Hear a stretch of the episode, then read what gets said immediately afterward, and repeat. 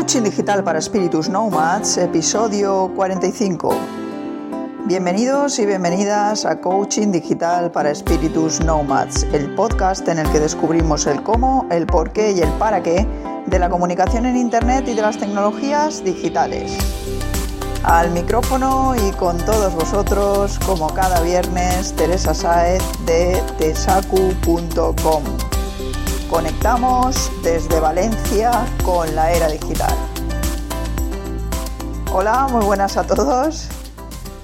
¿Cómo va el veranito, los calores? Aunque en algunas partes de España ya he visto por ahí fotos en el Facebook de que hay algunas inundaciones. Esto es increíble.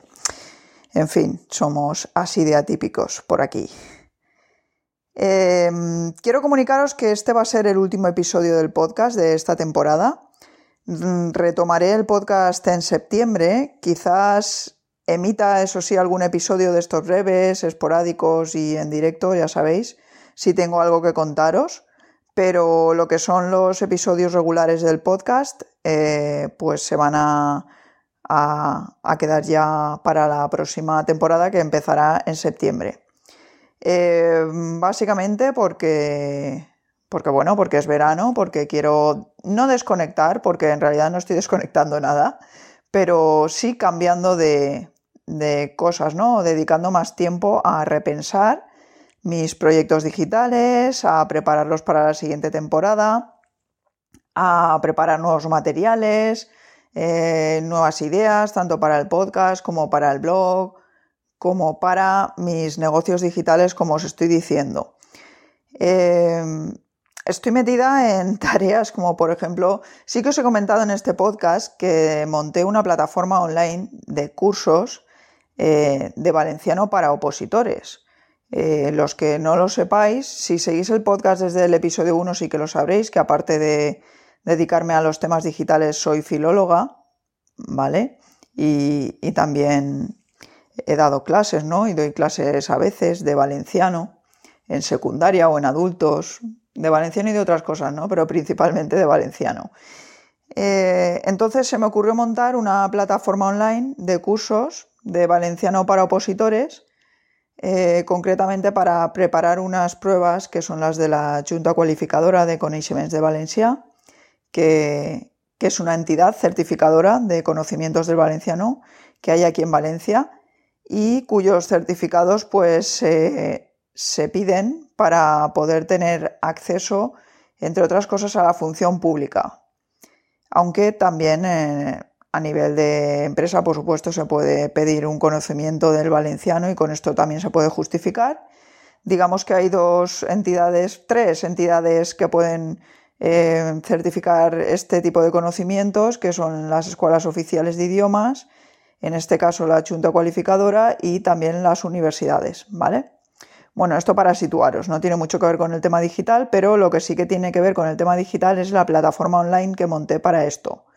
Como ya os comenté en algún episodio, todo surgió porque dije, venga, una manera mm, relativamente rápida de conseguir dinero, pensé, voy a montar una plataforma digital para esto, que era algo que ya llevaba tiempo pensando y dándole vueltas, y aprovechando que, pues que tengo tengo, la gente me conoce, ¿no? Tengo cierta reputación en este mundillo de la docencia, pues pensé que era una buena manera de hacerlo. Había alguien que lo hacía, pero realmente como normalmente la gente que se dedica a los idiomas no tiene conocimientos digitales, pues yo vi aquí la, opción, ¿no? De destacar y, la verdad es que decidí experimentar, fue más por experimentar, más incluso que por conseguir un dinero o algo porque lo que realmente tenía y tengo en mente desde el principio es eh, que en tesacu.com eh, haya una academia, por decirlo de alguna manera, no quiero llamarla academia, no va a ser una academia, pero sí que una plataforma de formación digital, en lo que son competencias digitales. Eh, ese es un proyecto mucho más ambicioso, creí que era una buena manera empezar por este otro más modesto para, para coger experiencia, porque al final sí, tenemos mucha teoría, pero luego cada proyecto es un mundo. Estoy segura también de que el proyecto de Tesacu en el proyecto de Tesacu van a surgir eh, problemillas o cosas que, no han surgido en este, por su naturaleza, ¿no? Porque realmente son cosas diferentes.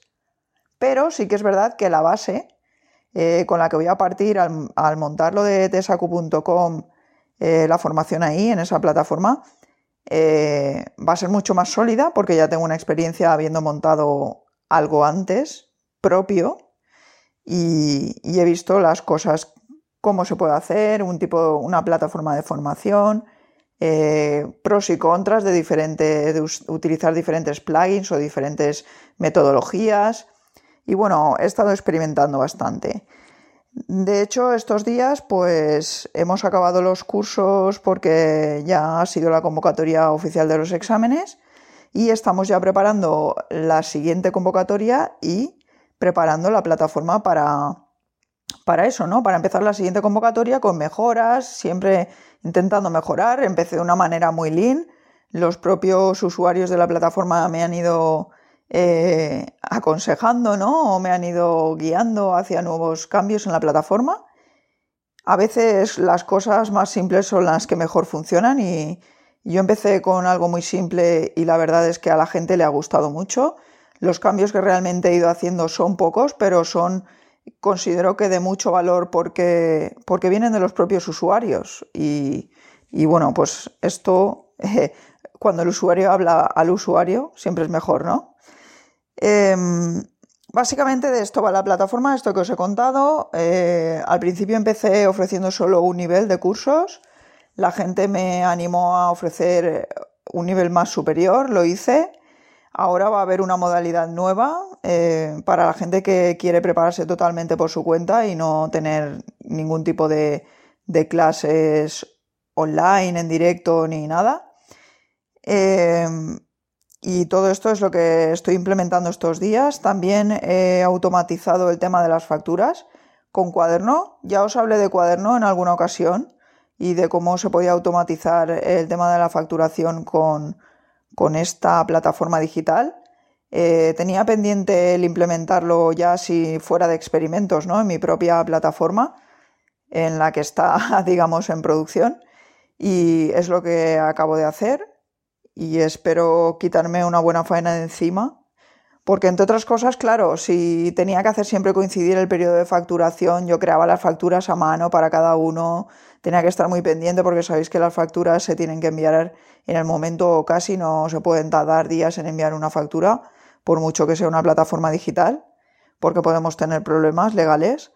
Y, y bueno, entonces eh, he decidido hacerlo así porque si no, pues dependía mucho de mí el que yo estuviera disponible en esas semanas eh, de facturación para poder hacer todo esto. Eh, en concreto ahora en verano que me voy a ir de viaje, pues, pues lo mismo, ¿no? Porque, a ver, si ser, ser un nomad tiene esto, puedes trabajar desde cualquier lugar y claro que sí, no os voy a decir yo que como me voy a ir voy a dejar de hacer el podcast o voy a a dejar desatendida la plataforma, pues por supuesto que no es por eso, porque se puede hacer desde cualquier parte, pero una de las ventajas de trabajar para uno mismo y de hacerlo de forma digital es poder organizarte y poder decidir lo que quieres hacer en cada momento. Yo no me quiero pasar el viaje de desconexión que voy a tener eh, pensando en todas estas cosas, en hacer facturas, en, en tener que estar haciendo el podcast sí o sí. Entonces, pues prefiero tomarme un descanso hacer otras cosas, sí, relacionadas con lo que hago habitualmente, pero que me van a aportar pues oxígeno y me van a aportar nuevas formas de ver las cosas, eh, acudir a algún evento y todo esto, ¿no? Eh, bueno, básicamente eso, los resultados de esta plataforma eh, que os he comentado son muy buenos, van aumentando día a día. A pesar de que no le estoy dedicando todo el tiempo que debiera al tema de la promoción, de hecho, a la promoción le estoy dedicando prácticamente cero, muy poquito. Publico alguna vez algo en, la página de Facebook de esta plataforma y alguna vez he publicado alguna entrada en el blog, pero la verdad es que tampoco me lo estoy currando en ese sentido. Eh, estoy experimentando otras cosas más relacionadas con el extreme blogging, que al final nos metemos, nos metemos todos en la cabeza el tema de publicar, publicar, marketing de contenidos, sí, sí, marketing de contenidos, pero bien hecho. Lo que no podemos estar es publicando todos los días porque es que eso eh, no es sostenible, ¿vale? Entonces yo estoy experimentando con maneras de hacer las cosas bien sin tener que dedicar demasiado tiempo a cosas que en realidad no son la cosa, ¿vale? O sea, yo no puedo dedicar más tiempo a promocionar la plataforma que a crear los contenidos y a cuidar a la gente de la plataforma. Eso es lo que yo no estaba dispuesta a hacer. Y muchas veces se hace esto, caemos en este error, en promocionar una cosa, eh, invertir demasiado tiempo, ¿no? En promocionar una cosa, cuando en realidad, si dedicamos el tiempo a la cosa en sí, a mejorar la calidad de esa cosa, eh, se va a promocionar por sí misma, porque entre otras cosas los usuarios van a, ir hablando de ella, el boca a boca hace mucho, a mí me llega mucha gente de parte de antiguos alumnos y, bueno, pues por aquí de momento me va bien, en algún momento os tengo que contar todo esto, de hecho ya os dije que estaba eh, planteando, planteándome el hacer un curso sobre cómo montar tu propia plataforma de formación online, específicamente formación de idiomas, que es lo que estoy practicando en esta plataforma, lo que estoy experimentando. Y bueno, en todo esto estoy, en esta plataforma, y estoy también con tesacu.com, que últimamente he tenido la web bastante abandonada. Simplemente estoy publicando los extractos de los podcasts, del episodio, de los episodios del podcast y le voy a meter caña, voy a cambiar el diseño, no va a ser solo un cambio de diseño, va a haber también realmente un cambio de formas y de contenido, em, que básicamente se basará en, en, en potenciar lo que es la parte de formación digital online, que es lo que yo siempre he querido desde que creé esta plataforma.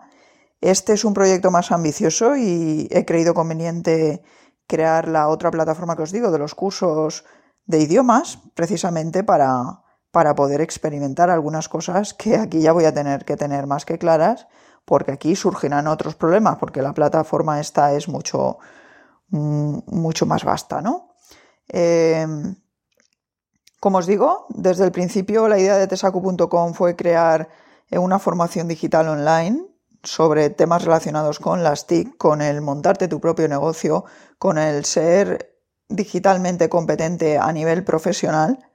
Y en esto es en lo que estamos ahora, definiendo cómo va a ser esta plataforma, cómo va a ser este proyecto y, necesito tiempo, ¿no? Para esto. Em, también quiero comentaros eh, uno de los eventos a los que voy a asistir. El año pasado también asistí. Eh, donde tengo buenos amigos de la ciberseguridad y que es el tomatinacon.com. Eh, podéis entrar ahí, encontraréis toda la información. Se trata de unas jornadas gratuitas de ciberseguridad que se llevan a cabo en Buñol, la localidad valenciana de Buñol. El 28 y 29 de agosto van a ser este año. Siempre se realizan justo haciendo coincidir con la tomatina, o sea, acaban las jornadas y esa misma tarde que acaban las jornadas, pues empieza la fiesta pretomatina porque al día siguiente por la mañana es la tomatina. Eh, el año pasado fui, como os digo, nos quedamos a cenar, nos quedamos de fiesta por allí, a la tomatina no nos quedamos, a mí la verdad es que me da un poco de miedo y tampoco es eh, el tipo de fiesta que más me gusta, eh, pero lo que era la pretomatina, la fiesta de la pretomatina, pues nos lo pasamos súper bien. Os animo a todos a asistir. Eh, estas jornadas incluyen lo que se llama los Tomatina Labs, que son talleres, y los Tomatina Talks, que son las charlas.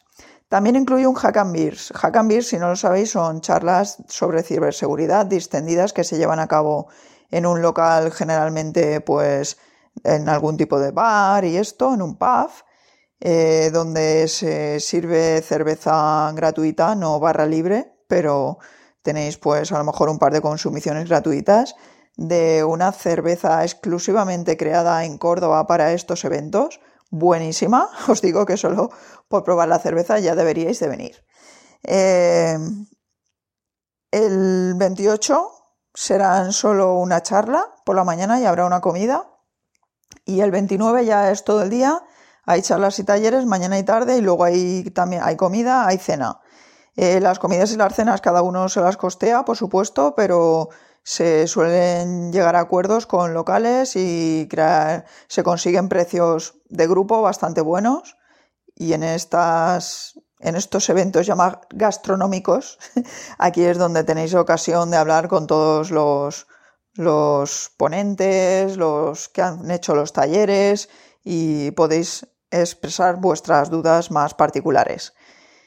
Em, he hablado con la organización y me han informado de que podréis apuntaros eh, a este evento, al TomatinaCon, a partir de la semana que viene, porque están esperando la confirmación de algunas charlas.